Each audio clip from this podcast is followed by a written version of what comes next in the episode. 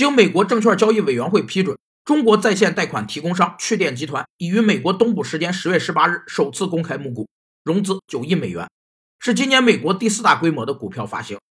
为啥创业公司都以上市为目标，甚至将其作为创业成功的标志呢？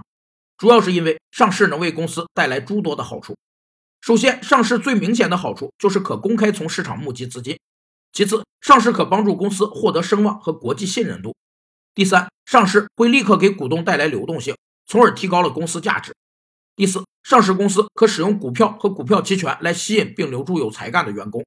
第五，上市公司需建立内部规范和程序。并坚持对公司进行标准治理，这可使公司被管理得更好。